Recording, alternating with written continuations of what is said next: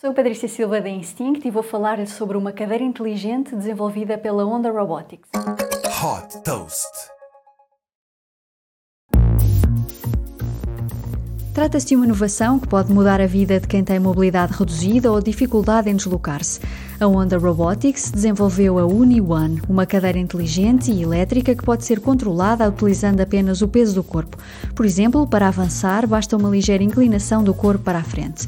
Com um peso de 70 kg, esta cadeira atinge uma velocidade máxima de 4 km por hora e tem autonomia para 8 km. Como é controlada com os movimentos do corpo e com a ajuda de sensores que leem o espaço, tem o benefício de deixar os utilizadores com as mãos livres para realizar tarefas.